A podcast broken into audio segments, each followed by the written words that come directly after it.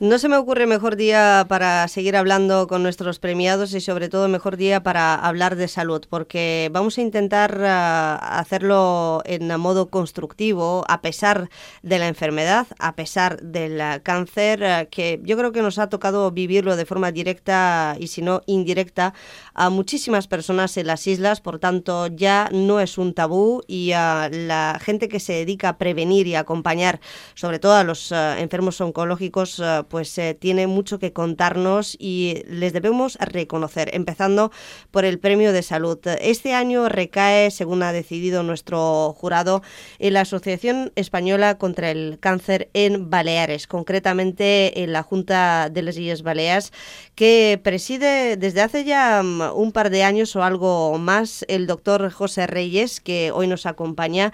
¿Cómo estamos, doctor? Buenos días. Buenos días. Muchas felicidades a toda la Junta Balear de la Asociación Española contra el Cáncer. Muchísimas gracias y estamos enormemente agradecidos por el premio, de verdad. Me consta, me consta. Hace mucho que nos conocemos, hemos hablado en múltiples ocasiones, bueno, con usted, para ser justos también con todos los anteriores presidentes, el doctor eh, Cortés eh, y eh, anterior, anteriormente, pues mucha gente que se ha involucrado, como usted, como médico, por ejemplo, que me parece que incluso es socio de la asociación antes de presidirla, obviamente, en los últimos años. yo ya sé que lo dijo el día que asumió el cargo, pero es un poco el reflejo de por qué los médicos y las personas se involucran y ah, además lo hacen de forma activa a través de la Asociación Española contra el Cáncer. ¿Por qué? Porque es una manera de desarrollar la actividad eh, en un ámbito en el que es necesario. Es decir, eh, demasiadas veces la actividad eh, del médico, que tiene que tener un componente técnico y un componente de trabajo dentro de la asistencia directa al paciente, es el núcleo central de la actividad profesional, por supuesto, pero implicarte en todas las medidas que, eh, en las que puedes ayudar mediante la prevención, mediante la lucha contra la enfermedad fuera del ámbito del hospital, es también fundamental y transmitir ese mensaje a la sociedad yo creo que es de enorme valor y enriquece la figura del médico dentro de la mm. sociedad. Bueno, usted como médico está especializado en aparato digestivo, jefe de sección eh, en INCA, ha pasado por múltiples eh, hospitales, también en, en, la clínica privada, ¿no? Pero eh, quiero decir con esto, investigando también en el, en el IDISBA, pero quiero decir con esto que obviamente ahora hablaremos de algunos proyectos de la Asociación Española contra el Cáncer, pero ya que hemos tocado su campo, ¿cuánto se ha hecho uno de los últimos proyectos y me consta que a mucha gente ya le ha llegado la carta por fin en Baleares para hacerse una prueba sencillísima para prevenir el cáncer de colon, por ejemplo, ¿no? Efectivamente, o sea, el programa de, cribado de cáncer colorectal es un ejemplo paradigmático de cómo la actuación de la asociación puede ser básica para conseguir un beneficio para el conjunto de la sociedad. El programa de cribado de cáncer de colon se inició hace ya 10 años en el área de salud del Hospital Comarcal de Inca, en Ibiza Formentera y en Menorca. Previamente tuvo un programa piloto en el que la asociación jugó un papel ya fundamental en su desarrollo y la extensión al 100% de la población, el papel de la asociación apoyando este punto, pues jugó un papel básico.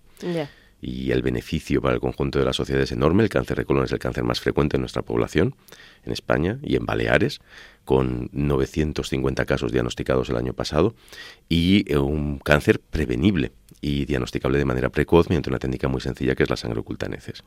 Y este es un ejemplo paradigmático de este papel de la asociación ayudando al conjunto de la sociedad. Que fue a través de un convenio que se firmó con la Consejería Balear de Salud, que poco a poco fue llegando al resto de islas, empezando por las nuestras, ¿no?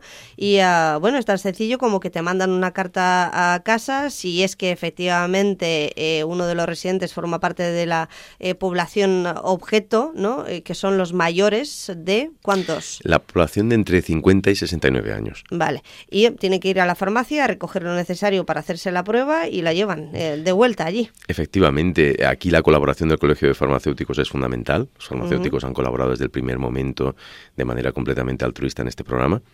Y lo que se recoge es un kit que tiene el tamaño de un pendrive, muy sencillo, con una pequeña vara que la hay que pinchar en las heces Esto se analiza y es todo el trabajo que tiene que hacer la persona. Sí, porque a muchos le da cierto miedo, temor la colonoscopia preventiva. Sí, pero hay que tener en cuenta que solo un 6% de las muestras que se recogen de sangre oculta en heces son positivas.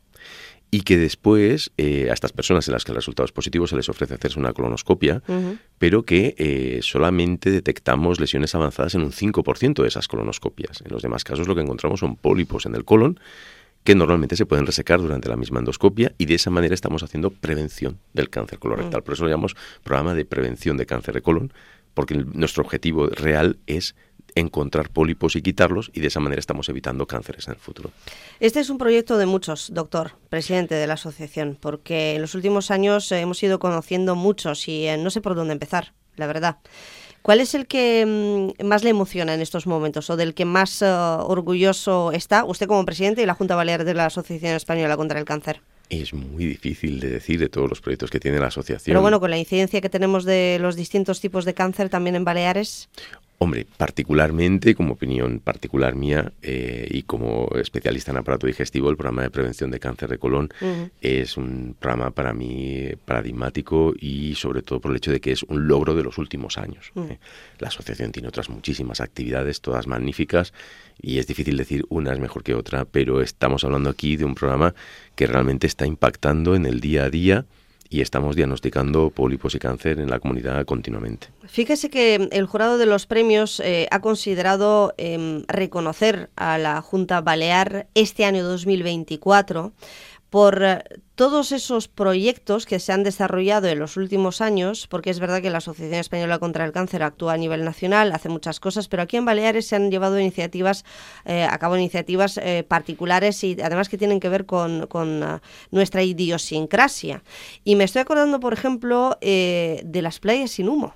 Efectivamente. Fíjese qué logro, ¿no? El no fumar en las playas o recomendar que no se haga, porque la Asociación Española contra el Cáncer también aquí en Baleares tiene una, una guerra declarada al tabaco por razones obvias.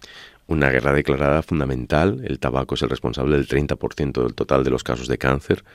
Es el principal responsable del cáncer de pulmón, que es uno de los cánceres más letales pero está implicado en un incremento de la incidencia de cáncer de mama, de colon, de vejiga urinaria, de estómago. O sea, la lista de cánceres asociados al tabaco es interminable. En este aspecto es un ejemplo paradigmático. Nosotros impulsamos lo que llamamos la campaña Respiro Libre, en la que impulsamos a entidades públicas y privadas a declarar espacios que dependan de ellas como espacios libres de humo son siempre declaraciones, entre comillas, simbólicas, porque no hay una legislación nacional todavía que las avale, pero sí nos sirve para poner en valor el hecho de que la sociedad entienda que los espacios públicos compartidos, donde hay niños, donde hay personas no fumadoras, como son las terrazas o las playas, son sitios donde es preferible evitar el consumo de tabaco y creo que estamos consiguiendo en Baleares una concienciación muy importante de la sociedad sobre este punto. Bueno, hace poco, ayer conocimos incluso eh, estadísticas varias referentes a los jóvenes hoy en día, a los eh, hábitos Em, que tiene una parte de la, de la población. Y lamentablemente eh, cuando al tabaco se le ha demonizado y parecía que a todos nos... Eh, mm, eh, ya pues teníamos conciencia respecto ¿no? de que fumar es malo y además no está de moda, ahora hay de moda otras cosas el vapeo eh, y, otras tantas alternativas o variables eh, que se han eh, fabricado y que no se perciben realmente como algo tan malicioso ¿no? para la sociedad y tan dolento que, que dirían los mallorquines, ¿no? Aquí hay que tener en cuenta que la opinión de todos los expertos internacionales y también de los expertos de la asociación advierten del hecho de que el consumo de los vapers es exactamente igual de nocivo que el consumo de tabaco y se tiene que equiparar en todos los ámbitos. Y de hecho, el proyecto que existe de ampliación de la ley actual antitabaco los equipara en todos los ámbitos. Por otro lado, hay que tener en cuenta que nos enfrentamos a la industria del tabaco, que es una industria que gana miles de millones de euros cada año y que tiene una enorme capacidad para generar nuevos productos para buscar nuevos consumidores. La gran mayoría de las personas que empiezan consumiendo vapers acaban consumiendo tabaco. Mm. Esto lo saben ellos perfectamente y por eso dirigen su publicidad y se buscan su nicho de mercado en la gente joven. Porque, eh, vamos a decirlo claro, ellos tienen claro y entienden que están comercializando un producto que mata a la gente. Y saben que la persona que consume tabaco se va a morir antes que la que no consume tabaco. Y por eso, por desgracia, y hay que decirlo así, ellos buscan continuamente incorporar nuevos consumidores porque lo necesitan para mantener su negocio en marcha. Y hay que decirlo con toda la dureza. Y por eso buscan a la gente joven para incorporarla y ellos mantener su negocio en funcionamiento. Pero es que además mucha gente joven eh, empieza fumando precisamente esto Em, eh, que es una de las eh, nuevas modas, ¿no? ¿A cuántos chavales nos hemos encontrado en la calle, incluso en el patio del colegio, que están vapeando? Que es una cosa que a mí me, llama mucho la atención, ¿no? Y la, la, estadística, insisto, ayer mismo conocíamos los datos, lo dicen, por no hablar de otro tipo de adicciones o de consumo de drogas que también tienen que ver con el tabaquismo, que es el consumo del cannabis, que aquí eh, se han normalizado en este país bastante y a las pruebas me remito, ¿no? que es algo que hemos incorporado como eh, bueno, pues no pasa nada, ¿no? No es una droga al final, es como fumarse un cigarrillo. Sí, lo que sucede es que ya fumarse el cigarrillo es malo para la salud, pues si encima consumes una sustancia que además puede tener efectos psicotrópicos, que puede tener lesiones neurológicas a largo plazo, mm. desencadenar problemas psiquiátricos en forma de brotes de esquizofrenia y problemas de múltiples tipos. O sea, desde el ámbito médico tenemos clarísimo que no se puede hacer una distinción entre tabaco y, y consumo de cannabis y que por lo tanto, salvo en situaciones, digámoslo así, muy determinadas en las que a veces se puede hacer un uso médicamente controlado del cannabis, por ejemplo, para tratamiento de dolor, pero estamos mm. hablando de situaciones absolutamente excepcionales. Bueno, ahora el Ministerio de Sanidad, de hecho, ha iniciado los trámites ah, para legalizar eh, y a catalogar el uso medicinal del cannabis. De hecho, hay un estudio de la Universidad de las Islas Baleares que se ha presentado recientemente para mejorar precisamente esas sustancias para el uso médico y recetado a los pacientes con dolor para su tratamiento. Efectivamente, pero siempre en situaciones muy controladas mm. y con una indicación muy concreta desde el ámbito médico. ¿eh? En este sentido, eh, se debe tener en cuenta que el consumo de cannabis fuera de esas circunstancias es tremendamente nocivo para la salud y puede provocar daños psiquiátricos y neurológicos graves. El jurado de los premios Onda Cero Mallorca ha considerado el trabajo de la Asociación Española contra el Cáncer aquí en Baleares que consiste en estar al lado de las personas, orientarlas en la prevención del cáncer, acompañar a enfermos y allegados y prevenir una de las patologías con más incidencia en el mundo. Acompañar a las personas en general, que es algo que me gusta mucho y que además eh, ustedes llevan en el, en el ADN. Recientemente también conocimos una estadística que decía que mm, las personas diagnosticadas o en tratamiento tienen problemas laborales y en esto también está la Asociación Española. Es que, claro, tienen tantos ámbitos de trabajo tenemos muchísimos ámbitos eh, en los que dedicarnos y este es uno en el que este año precisamente por la celebración del Día Mundial contra el Cáncer hemos querido poner especial énfasis.